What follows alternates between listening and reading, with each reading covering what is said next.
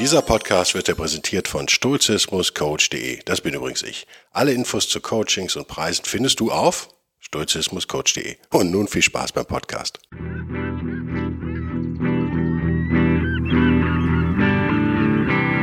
wilde Stoiker. Moderner Stoizismus für ein gutes Leben.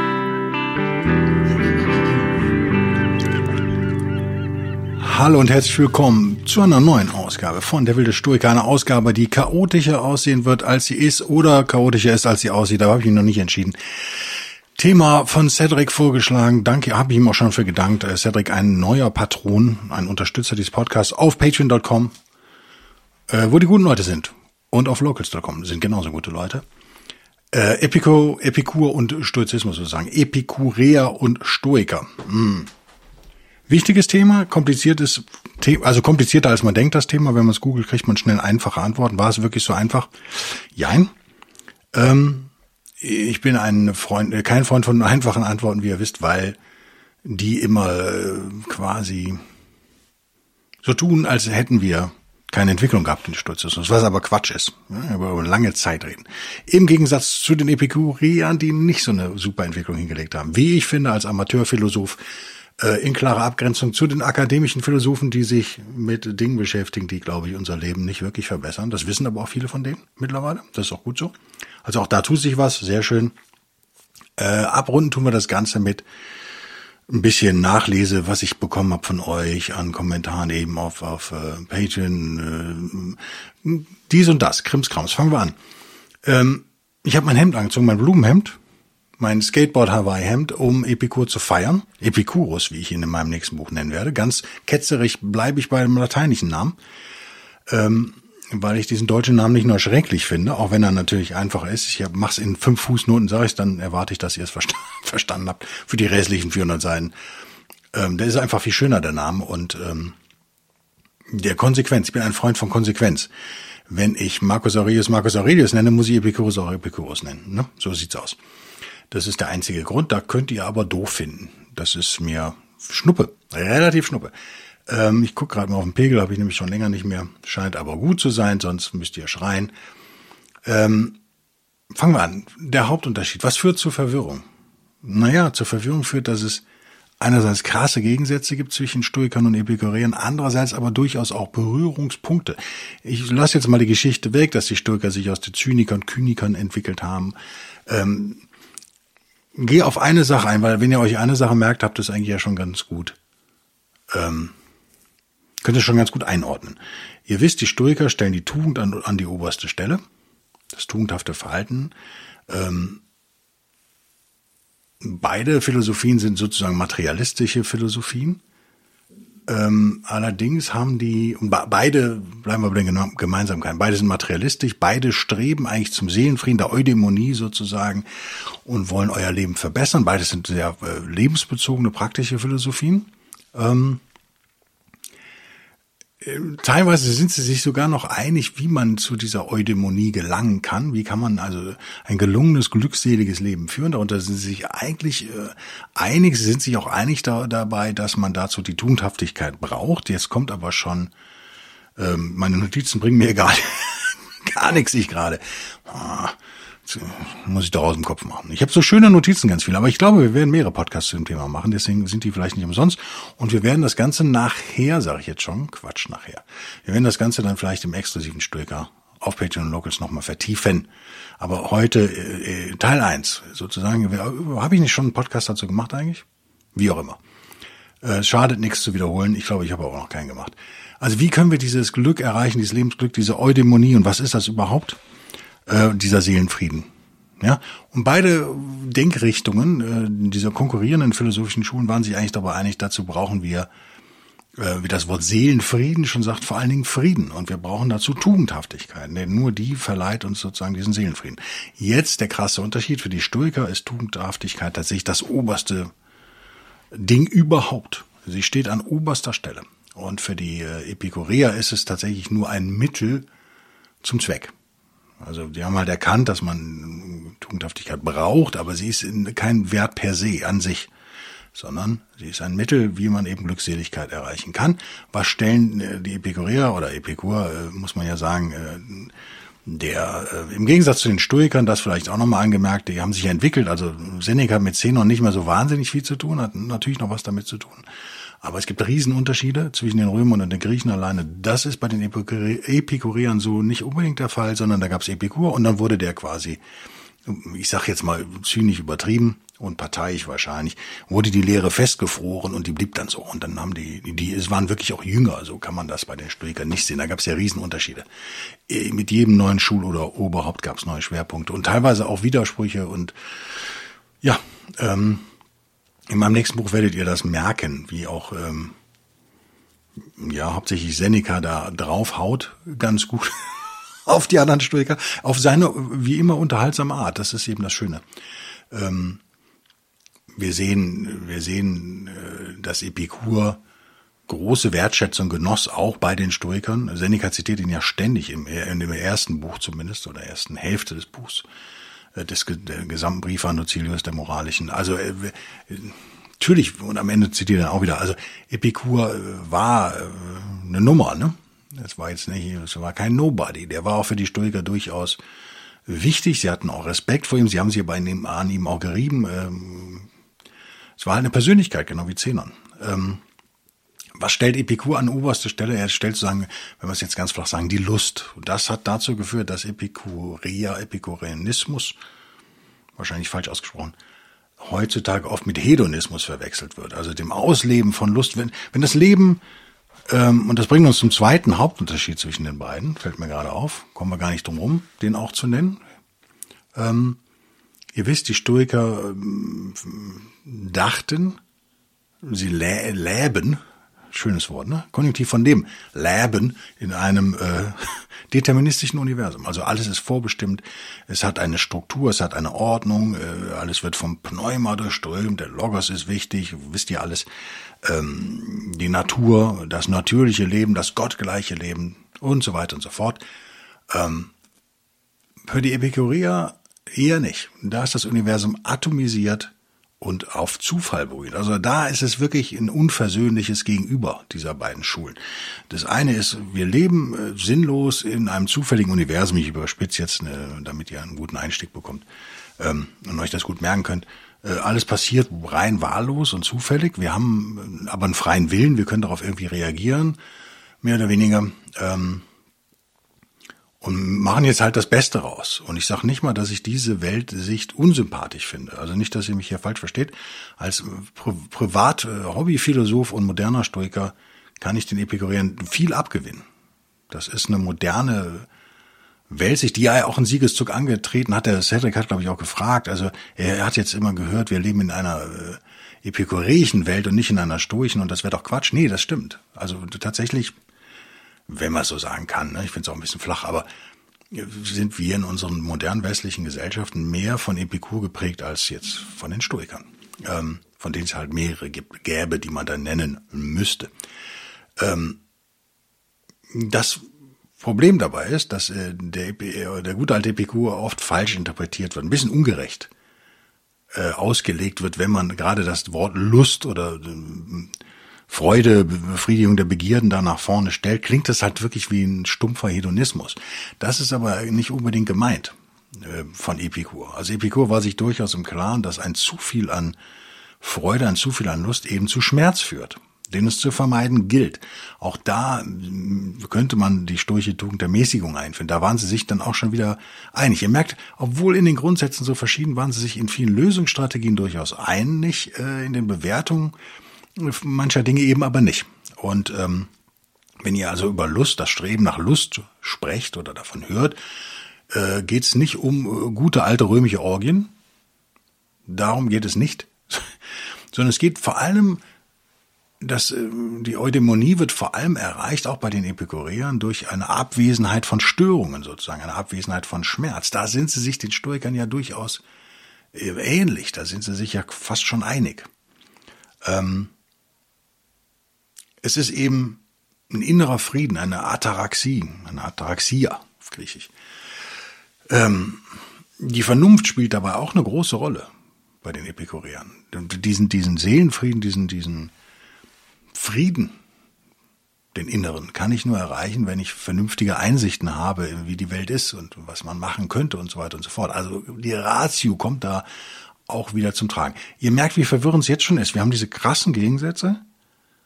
Die einen basieren äh, sozusagen, stellen das Leben auf Lust ab, die anderen auf Tugend. Das geht nicht zusammen, würde man denken. Ähm, wir haben noch krasser ein deterministisches, vorbestimmtes Universum, was sinnvoll ist, von Sinnhaftigkeit durchzogen ist. Und wir haben auf der anderen Seite die, den reinen Zufall, ein äh, atomisiertes Universum, in dem sich eben äh, Atome willkürlich zu Molekülen ordnen, willkürlich dann zu Dingen werden, wie eben aber auch Menschen. Und äh, die dann da stehen, mit Vernunft durchaus begabt und dann das Beste daraus machen müssen. Das ist eine sehr moderne Sicht des Lebens, der ich teilweise auch zustimmen würde. Ähm, ich hoffe, ich hechel jetzt hier nicht zu schnell durch, oder? Ich habe seitenweise Notizen natürlich in meinem Rechner gespeichert. Ähm, die Einsichten sind eben, trotz dieser verschiedenen Grundsätze, sind die Einsichten oft ähnlich. Also wenn auch die Epikureer sagen, man braucht halt Vernunft.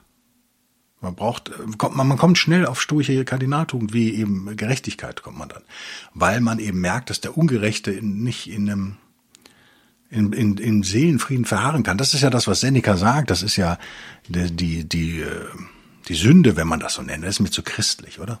Christen haben alles pervertiert. Tut mir leid, haben sie wirklich. Viele, Christentum ist ja, wie gesagt, aus dem Judentum hervorgegangen, aber wahnsinnig viel Stoizismus auch drin, aber eben so komisch ver, verzerrt und verfremdet, so dass es heute total schwer fällt, manche Dinge stoisch auszudrücken, weil ihr die sofort christlich interpretieren werden müsst, sozusagen. Wie kann ich das anders sagen? Wenn ihr eine Straftat begeht, ein Verbrechen, eine Sünde, was auch immer, begeht, etwas Negatives, sagen wir mal ganz ehrlich, äh, ganz einfach. Hm. Und ihr werdet nicht erwischt, würde man ja denken können, hat sich das ja eigentlich gelohnt, seid ihr mit durchgekommen. In Wahrheit sagt Seneca, und da merkt ihr, das ursprüngliche Denken, wie Menschen sind, von Natur aus sind, mm, was in anderen Philosophien nicht geteilt wird, aber was heute auch oft verlacht wird, natürlich. In Wahrheit haben wir aber in uns wohnend, in unserem naturgemäßen Kern sozusagen, durchaus ein Wissen von richtig und falsch. Wir wissen, dass wir eigentlich ein Verbrechen begangen haben. Wir wissen, dass wir eigentlich eine eine Sünde begangen haben. Und das, wozu führt das? Wir sind zwar nicht entdeckt worden, kann ich es nicht wörtlich zitieren? Ich schau mal, ich glaube, ich finde da jetzt auf die Schnelle sogar ein geiles, äh, ein geiles, richtig geiles Seneca-Zitat für euch. Ähm, und eins von Epicurus. Den Göttern sei Dank, dieser Podcast wird jetzt schon, noch nicht mal nach, nach der Hälfte, wird er richtig geil abgerundet. Und zwar zitiert Seneca Epikur oder Epicurus, wie ich ihn nenne. Und in meiner Übersetzung heißt das Ganze, und das ist eben der Punkt, äh, wir reden über die Sekundärstrafe sozusagen. Ähm, das muss ich, ich erkläre das, bevor wir den, den guten alten Epicurus zitieren. Die Primärstrafe wäre, ihr begeht ein Verbrechen, ihr werdet erwischt, ihr werdet verurteilt und dann bekommt ihr diese Strafe. Das ist die erste Strafe, vielleicht viel auch die einzige, denkt man, aber äh, weit gefehlt. Epicurus stimmt den Stoikern, äh, oder andersrum, da sind sie sich einig. Ich will gar nicht sagen, wer der zuerst die Idee hatte. In Wahrheit ist es aber so, wir haben in uns drin, in diesem, wissen wir, was falsch war. Und das quält uns, dieser Gedanke fehlt uns und quält uns. Und wenn wir nicht entdeckt wurden, wenn wir nicht erwischt wurden, heißt das nicht, dass wir davongekommen sind, weil wir uns nie darauf verlassen können, nicht doch noch erwischt zu werden. Das ist das Problem der, der Lügner. Ne? Das ist das Problem der Verbrecher, derer, die sich Untugender verhalten und die Unrecht tun. Der eigene Seelenfrieden ist nachhaltig gestört. Und das ist sozusagen die eigentliche Strafe, könnte man fast sagen. Zumindest ist es die Sekundärstrafe. Das meine ich mit Sekundär, die zweite Strafe. Der ersten sind wir so gerade in Gang, aber der zweiten können wir eigentlich nicht entkommen. Soweit die Theorie. Jetzt könnt ihr natürlich sagen, ja, aber es gibt Leute, die leben super damit. Ich bezweifle das tatsächlich. Da bleibe ich ganz sturig, bleibe ich klassisch auf der sturchen Linie. Ähm, der eine mehr, der andere weniger, ja, aber äh, endgültig äh, sich davon lösen, hm, ich glaube es nicht. Und Seneca zitiert Epicurus, Epikur auf Deutsch, wie folgt in der Bellbergschen Übersetzung, die ihr bemängeln dürft, dass der Schuldige vielleicht unerkannt bleibt, ist möglich. dass er sicher sein kann, unerkannt zu bleiben, ist unmöglich. Perfekt. Kann man nicht besser auf den Punkt bringen als Epikur oder vielleicht doch? Äh, wenn ich nach unten gehe, ich nicht zufällig hier in der richtigen Stelle. Wie genial ist das denn?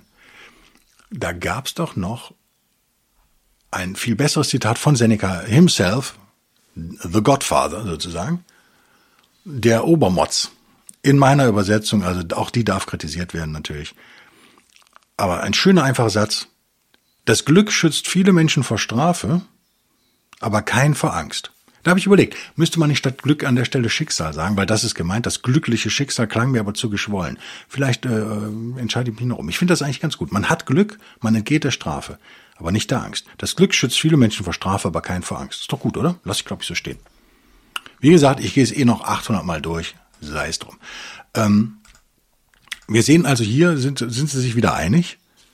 Ähm, interessanterweise, vielleicht liege ich jetzt völlig daneben, das müssen die Profi-Philosophen unter euch, können mich bemängeln. Kommen die Epikureer an der Stelle, kommen sie eigentlich um so ein natürliches Ich herum oder nicht? Sie würden ja behaupten, sie kommen darin vielleicht herum, aber ich glaube nicht. Fakt ist, äh, wenn man ein gerechtes Leben führt, äh, äh, das ist Voraussetzung für Seelenfrieden, ist Gerechtigkeit, ähm, Ehrlichkeit, Tugendhaftigkeit. Da sind sich alle wieder einig. Das ist das Schöne, oder? Ähm, was habe ich hier noch an schönen Notizen für euch?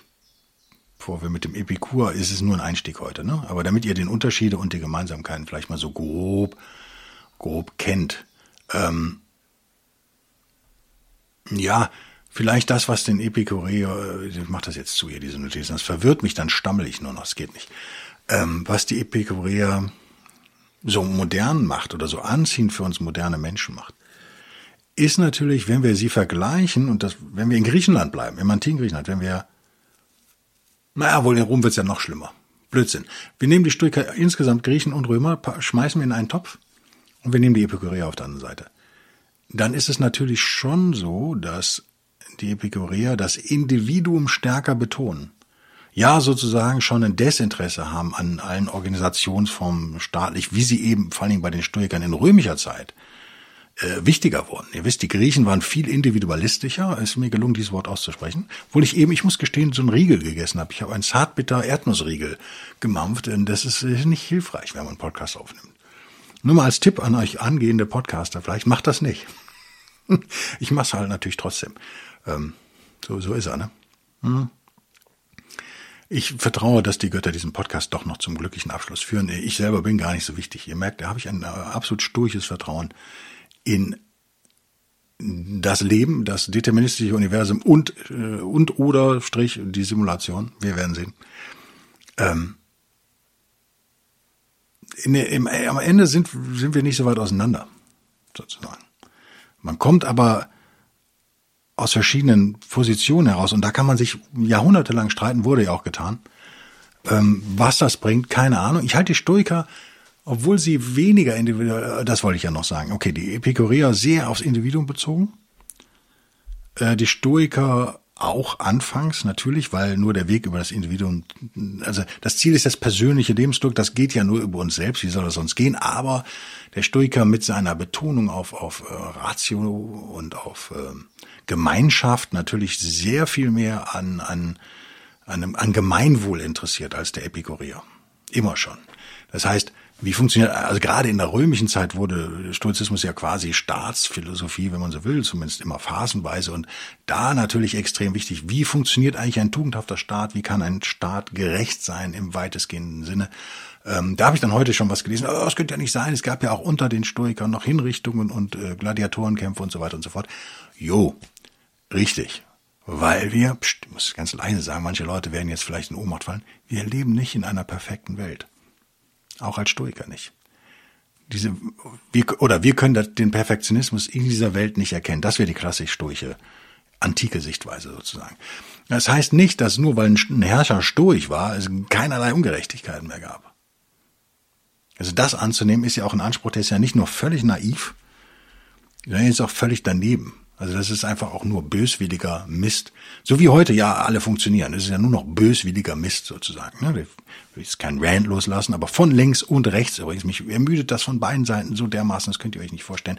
Wenn jeder Versprecher jetzt hat, wer war es wieder, irgendeine, irgendeine Klimafrau äh, irgendwie sich versprochen. Ja, mein Gott. Das passiert. Das passiert Menschen. Das ist nicht das, was das so schrecklich macht, was die davon sich geben. Was das schrecklich macht, ist dieser diktatorische Anspruch.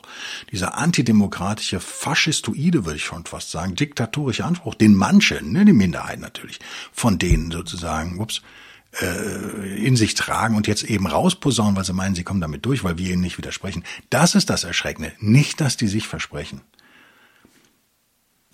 So. Man könnte jetzt stundenlang darüber diskutieren, wo die Stoiker vielleicht nicht ganz logisch sind und so weiter. Ich bin darüber längst hinweg, habt ihr schon gemerkt. Mich interessiert das überhaupt nicht, wenn einer logische Fehler entdeckt im System. Null. Null. Das hat mich mal interessiert, aber das ist schon lange vorbei. Mich interessiert tatsächlich nur noch und mit jedem Lebensjahr mehr äh, der Vergleich vielleicht mit anderen Systemen und da schneidet der Stoizismus verdammt gut ab. Ähm, wie gesagt, man kann ihn kaputt kritisieren, wenn man so ganz böswillig rangeht. Sagt er, ja, ja, aber wenn ihr das sagt, dann müsst ihr auch das und bla bla bla bla bla bla. Kümmert mich nicht. Auf so Diskussion würde ich mich auch niemals einlassen. Ist mein Leben ist viel zu kurz für so ein Bullshit. Das ist, das ist idiotisch. Das ist idiotisch und es ist unheimlich eitel. Findet ihr nicht? Das heißt nicht, dass man die Stoiker nicht kritisieren darf, das heißt nicht, dass man Stoizismus nicht kritisieren darf. Aber wenn es nur darum geht, wenn man nicht erkennt, wie die Anwendbarkeit im echten Leben eigentlich ist. Und ich würde sagen, Epikur ging es genau auch darum. Also deswegen, gegen den Mann lässt sich eigentlich so nichts sagen. Gegen Sachen, die er gesagt hat, natürlich schon, aber nicht gegen den Menschen. Was soll das? Ähm, über, die Nach über seine Nachfolger können wir uns streiten, weil die sehr ein sehr festes Gewand gegossen haben, die Philosophie. Da wurde ja dann eigentlich nichts mehr geändert, könnte man sagen. Das ist bei den Stoikern anders. Und das ist eben das, was die Leute nicht verstehen. Dieser, äh, einerseits die Theorie der Stoiker sehr streng und sehr klar und manchmal blödsinnig vielleicht, auch gerade der Materialismus, führt zu komischen, nicht Materialismus im heutigen Sinne, ne, äh, zu komischen Schlussfolgerungen, wenn die Seele also ein körperliches Ding ist, ist schon seltsam vielleicht, vielleicht auch nicht. Ähm, da kann man dann unheimlich drauf rumreiten. Was man aber vergisst, ist dieser geniale Versuch, alles zu umfassen und allem eine Klammer zu geben und und äh, wirkliches Weltverständnis zu bekommen und Menschenverständnis, dass das nicht reibungslos abläuft und 100% fehlerfrei ist, ist ja wohl ist ja wohl klar. Der Anspruch ist ja auch riesig. Aber dafür sind sie ja so wahnsinnig weit gekommen, schon am Anfang. Also ich meine, bei aller, ihr wisst, ich bin kein Fan von Zehnern sozusagen. Also ich habe viel auszusetzen am frühen, am frühen Sturz, am sehr frühen Sturzismus. Ähm, aber natürlich muss man, muss man äh, einfach mal anerkennen, wie weit die gekommen sind, oder? Ähm, gehen wir mal wieder in die Praxis. Ich habe, ähm, lass uns Epikur hier an der Stelle beenden. Ich hoffe, weil wenn ich jetzt noch mehr quatsche, dann werdet ihr noch verwirrter. Ich habe hier so ein paar, vier Fenster habe ich noch auf. Ähm, der große Monitor, den mein Weib, mein treues Weib mir eins schenkte, äh, aufgrund meiner äh, überanstrengenden Augen, was äh, immer noch sehr nett ist und sich äh, eins der besten Geschenke ever. Ähm, ich war irgendwie zu geizig, mir einzukaufen. Hat sie gesagt, ich kann das Gejammer nicht mehr. Und da stand das Ding da, fand ich sehr gut. Ähm, das ist Ehe, Leute, ne? So funktioniert das. Ähm,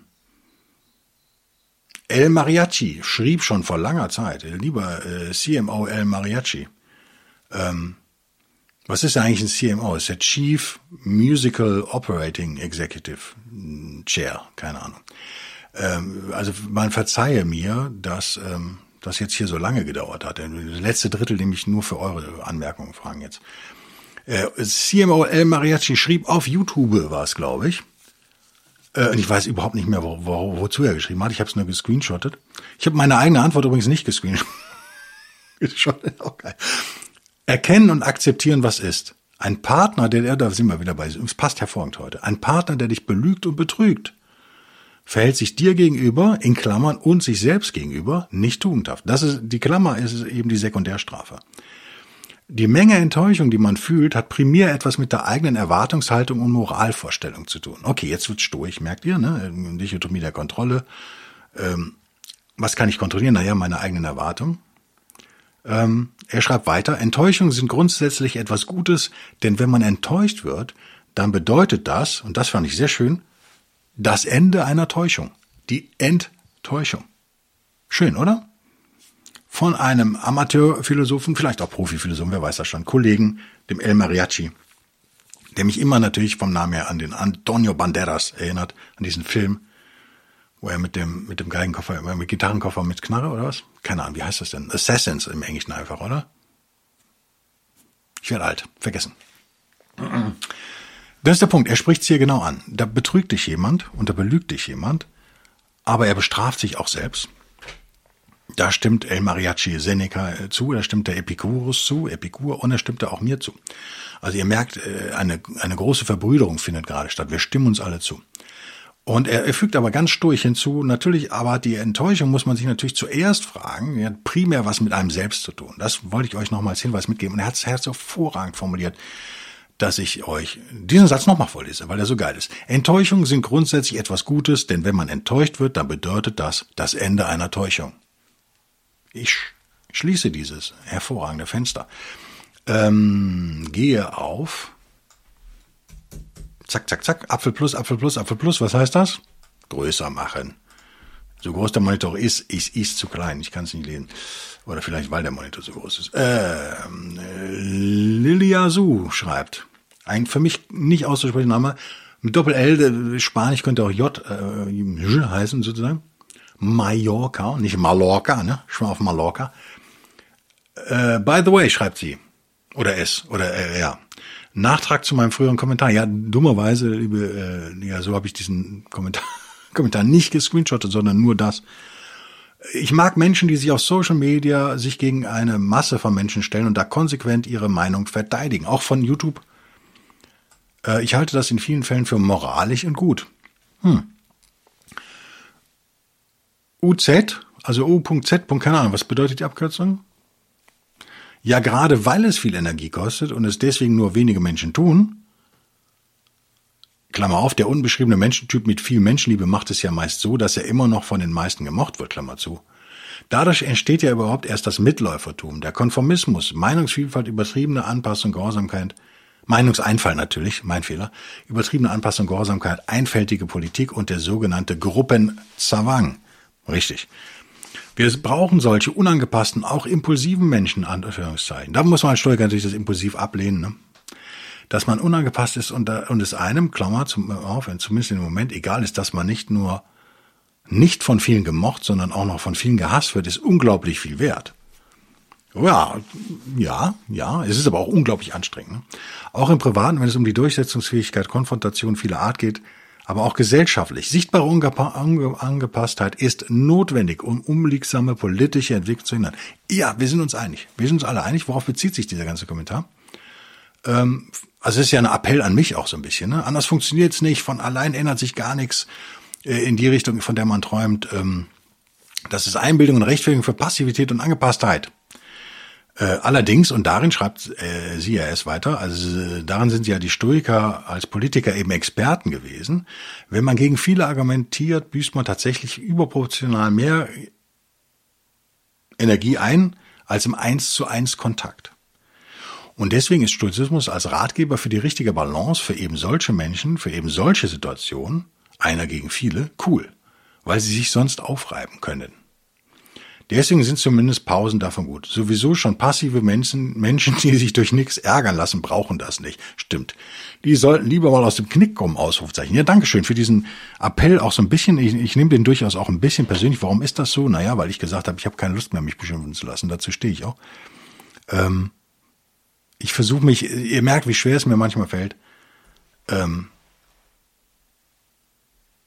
die Idioten da draußen, haben halt das Sagen in den Medien und in Journalismus. Die würde ich alle mit einrechnen. Natürlich gibt's Ausnahmen, natürlich gibt's kluge Journalisten, natürlich gibt's auch kluge Interviewpartner äh, in Talkshows und so weiter. Aber äh, interessanterweise kommt ja doch nur idiotisches Zeug bei raus am Ende. So ist es eben. Ähm, die verstehen eine politische, meine politische äh, Einstellung gar nicht, weil die nicht so einfach zu greifen ist. Ich habe keine klare politische Einstellung. Ich entziehe mich Schemata. Ich vertraue auf rationale ich vertraue da nicht auf die öffentliche Ratio, aber doch auf die Ratio an sich und auf die private und vielleicht die Ratio in mir. Und wenn ich keine Ahnung habe, versuche ich mich rauszuhalten. Ich muss nicht zu allem eine Meinung haben. Äh, das hier ist ein rein, worauf sie sich, äh, er sie erst bezieht, ist natürlich meine Weigerung oder mein Versuch, mich weniger beschimpfen zu lassen. Das, äh, ob das gelungen ist, könnt ihr sagen oder nicht. Bis jetzt hält sich wirklich in Grenzen. Ich bin überrascht. Ich, ich habe aber auch meinen Teil erfüllt, meine Liebe, mein Lieber. Äh, und habe jahrelang eben ein, äh, im Autoblog der Welt ja eine Kolumne geschrieben, wurde ich wahnsinnig für beschimpft. Ähm, wurde für meinen ersten Podcast wahnsinnig beschimpft, wurde von den Stoiker teilweise beschimpft. Ähm, habe äh, wegen dem Podcast schlechte Buchbewertungen teilweise bekommen, wo man sich auch fragt, wie hohl ist das oder wie ekelhaft ist das eigentlich? Wie ekelhaft ist das? Das bringt mich zum letzten Punkt jetzt auch. Ähm, wie ekelhaft die Leute sind manchmal, oder? Ich, ich habe was gesagt, ich hatte ja mehrere solche Heinzels, ne? Ich glaube meistens Männer, wo man immer sagt, Frauen sind eher hinterrücks und so. Nee, das sind Männer. In meinem Fall waren es fast immer Männer, so jedenfalls meine Interpretation der Namen und der, des Schreibstils, das kann ich ganz gut. Also das waren, glaube ich, Männer. Feige Arschlöcher, die mit irgendwas unzufrieden waren, was ich mal gesagt habe im Podcast und daraufhin mir eine schlechte Buchbewertung geben. Nochmal, das Buch hat nichts mit dem Podcast zu tun, oder? Teilweise so absurd, dass sie sagen, ich fand das Buch eigentlich gut, aber ich gebe ihm jetzt trotzdem schlechte Bewertung, weil du hast was gesagt gegen die Grünen oder so. Wo man denkt, what? Wirklich? Bist du so bescheuert? Oder armselig, muss man ja sagen. Armselig. Es ist ja nicht bescheuert, es ist ja mit Absicht, es ist ja Untugendhaftigkeit mit Absicht dahinter. Das ist ganz übel, Leute. Ich sag nicht, diese Leute sind unrettbar, aber das ist erstmal, oh, das ist echt fies. Nicht, weil es mich betrifft, scheiß auf eine schlechte Wertung. Ich glaube sogar, das sagte mir ein anderer Stoiker übrigens auch, dass diese schlechten Bewertungen verkaufsfördernd sind für das Buch. Ich glaube es tatsächlich auch, dass man äh, als halbwegs stoischer Mensch die liest und denkt, scheint ja ganz geil zu sein, das Buch. Ich glaube, das bezog sich alles aufs erste Buch, oder? Marcus äh, Aurelius hat keine einzige schlechte Bewertung bekommen, glaube ich. Nee, es muss das erste gewesen sein. Ähm, der wilde Stoiker. Äh, wie auch immer. Es ist ein ekelhaftes Verhalten. So, liebe ekelhaft sich verhaltende Person, falls du dich hier angesprochen fühlst oder ihr selber auch schon mal ekelhaftes Verhalten an euch feststellt, und wer tut das nicht? Ich habe ich hab Hoffnung in euch. Ihr seid nicht unrettbar verloren. Aber ihr müsst halt anfangen, euch auf den Weg der Tugendhaftigkeit zu begeben. Anders wird es nichts. Das können wir nicht für euch machen. Das müsst ihr selber machen. Du musst das selber für dich machen. Und ich habe hier einen schönen Test ob English, wie der Kölner sagt, The Shopping Cart Theory. Ähm, also die Einkaufswagen-Theorie. Wie geht die Einkaufswagen-Theorie, ohne dass ich den Quatsch jetzt hier nochmal lese? Ich habe nämlich eine Insektentheorie, die ist genau das gleiche. Die habe ich aber selbst entwickelt, bin ich ganz stolz drauf, habe ich aber nie veröffentlicht, deswegen wird sie jetzt sofort geklaut. Äh, die, die unbekannte Person, äh, englisch sprechende unbekannte Person schrieb hier, der Einkaufswagen ist sozusagen der ultimative Lackmustest für ähm, ja dafür, ob eine Person äh, sich selbst regieren kann, sozusagen, ob sie dazu fähig ist, Eigenverantwortung zu übernehmen und so weiter. Worum geht's? Naja, es ist, glaube ich, aus Amerika, wo man diese großen Parkhäuser natürlich auch hat und so weiter. Und es gilt bei uns aber auch. Ähm, hier ist nicht ganz so schlimm, finde ich, aber in den USA siehst du oft scheinbar in den Parkhäusern stehen dann überall die Einkaufswegen rum oder auf den Parkplätzen. Kein Mensch bringt die zurück. Stimmt nicht kein Mensch, aber einige Leute bringen sie nicht zurück. Und dabei ist das natürlich eine sehr simple Aufgabe. Ich bringe den Einkaufswagen zurück, damit meine Mitmenschen auch noch einen haben. So wäre die stoische Argumentation. Äh, meine persönliche stoische Argumentation ist sogar ist eine andere. Hm. Die gebe ich euch mal mit im sportlichen Sinne, macht die Sinn. Es bedeutet mir eine gewisse Mühe, jetzt nochmal die 50 Meter zurückzugehen. Und das ist Training, das ist gut. Deswegen mache ich das. Also ganz egoistisch auch Zweite Zweitmotivation außer der gesellschaftlichen, wenn ihr damit Probleme habt. Egoismus ist hervorragend, auch im Stoizismus. Es ist Training. Ich trainiere meine Seele, ich trainiere äh, meine Widerstandsfähigkeit gegen Härten, auch noch so banal, ja. Ich gehe zu Fuß, nehme nicht den Aufzug, das ist eine Härte, die ich mir freiwillig gebe, sozusagen. Es ist aber auch ganz banal äh, körperliches Training. Also sowohl Körper als auch Geist werden trainiert, wenn man sowas macht. Äh, dieser Shopping Card sagt, äh, letzter Satz, er ist auch wieder ein Screenshot, ne? Also, Fakt ist, du wirst ja nicht bestraft, wenn du den nicht zurückbringst, ne? Aber der, dieser Test, der sagt dir halt, ob du ein gutes oder schlechtes Mitglied der Gesellschaft bist. Jetzt kommt der letzte Satz. Ich überziehe schon wieder mindestens fünf Minuten, sorry. den ich so sagen will, ist ein eher wieder äh, Hypnose, Persuasion, NLP-mäßiger Satz. Ich überlege, ob ich einen eigenen Podcast zu diesem Thema mache oder ob ich das hier verwurstel noch mit. Sagt, schreibt mir doch mal, wenn ihr Bock habt. Wäre für mich ja Arbeit. Müsst ihr ein neues Logo machen? Natürlich nicht. Das gleiche Logo recyceln, ne? Logo. Äh, und so weiter und so fort. Ähm, Wäre schon Arbeit, ne? Zeit habe ich im Moment nicht. Ich habe sieben Tage Wochen gearbeitet und habe jetzt einmal kurz am Strand gelegen, zweimal, für jeweils eine Stunde, habe ich ja auch gepostet auf einen Short auf YouTube, äh, damit ihr auch ein bisschen Entspannung habt. Ähm, habe mir vorgenommen, das irgendwie am Wochenende nochmal hinzubekommen. Ich habe den Insektentest entwickelt. Wie geht der Insektentest? Ne, der ist halt so, ich habe das irgendwann bei mir gemerkt, weil ich so ein geiler Typ bin natürlich, dass wenn ich irgendwo lang gehe und schlupf da so rum und guck nach unten und dann sehe ich so eine Ameise oder irgendwas, eine Schabe, spielt keine Rolle, und auf die ich treten würde, dann nehme ich den Fuß zur Seite. Das ist aber nichts, worüber ich nachdenke. Da wird nicht mein Hegemonikon an, äh, angeschmissen und meine Vernunft, sondern das mache ich instinktiv, trete ich daneben. Wenn ihr jetzt feststellt, dass ihr instinktiv immer drauf tretet, würde ich euch nicht verdammen. Aber wäre das für mich ein Indiz, dass ihr Arbeit vor euch habt. Dann müsstet ihr vielleicht trainieren, nicht mehr auf die Ameise zu treten. War das hilfreich? Keine Ahnung. Habe ich irgendwie. Schön, wenn ich auch Spaß habe, oder beim Podcast. Habe ich mir irgendwann so, ist, fiel mir das auf, nachdem ich ähm, fiel mir irgendwann auf. Und dann habe ich versucht darauf zu achten, ob ich das bewusst mache. Aber es ging so schnell, die Entscheidung geht ja so schnell, man latscht da so lang, ich gehe auch recht schnell, tok, tok, tok, tok, tok, marschiere ich da so rum. Äh, zack, mache ich diesen kleinen komischen Stolperschritt-Move. Zwingt mich ja keiner zu. Niemand würde mich ja bestrafen, wenn ich eine Ameise umbringe. Wenn ich einen Hund umbringe, ist es übrigens auch nur Sachbeschädigung. In Deutschland wissen viele nicht. Ne? Also Tiere gelten in Deutschland als Sachbeschädigung. Wie auch sonst. Ich weiß auch nicht, wie man das juristisch sonst lösen könnte. Ähm, ich hoffe aber, ihr bringt überhaupt nichts um, äh, was lebt. Ähm, was nicht lebt, könnt ihr nicht umbringen. Also, und ich hoffe viel noch weiter, dass, dass einige von euch sich noch mein Herz nehmen, gerade weil ich echt super viele, dafür danke ich auch erstmal, ganz un kapitalistisch für eure aufmunternden Worte. Ich habe heute eine neue, heute oder gestern Nacht. Ach nee, Quatsch. Letzte Woche, egal. Der Podcast wird ein paar Tage später ausgestrahlt, deswegen macht das keinen Sinn, wenn ich heute sage. Aber egal. Äh, eine äh, Susanne, was übrigens witzig ist, weil alle Frauen, die mich bisher, äh, klappt fast alle, die mich bisher supportet haben, zumindest über Locals oder Patreon, hießen Susanne. 99 Prozent zumindest. Hm. Vielleicht unterstützt mich ja eine Susanne mehr. Eine ist wieder ausgeschieden, dann kam eine andere dazu. Die hatten aber verschiedene Namen am Ende, verschiedene E-Mail-Adressen, soweit ich das richtig weiß. Es fiel mir nur auf. Also die Susannes sind wohl die besten Frauen. Zumindest im deutschsprachigen Raum. Wenn ihr also eine Susanne trefft als Mann, kann ich euch nur empfehlen, die zu heiraten. Meine Frau heißt übrigens nicht Susanne, aber ähm, da wusste ich das auch noch nicht. Susanne scheint wirklich das Beste zu sein, was an Damen da draußen rumrennt. Wenn ihr also eine Susanne seid, äh, Glückwunsch dazu. Ähm, da hab ich, bin ich mit einer persönlichen Nachricht auf, auf Locals drauf, auf Patreon drauf eingegangen, werde ich jetzt hier nichts dazu sagen.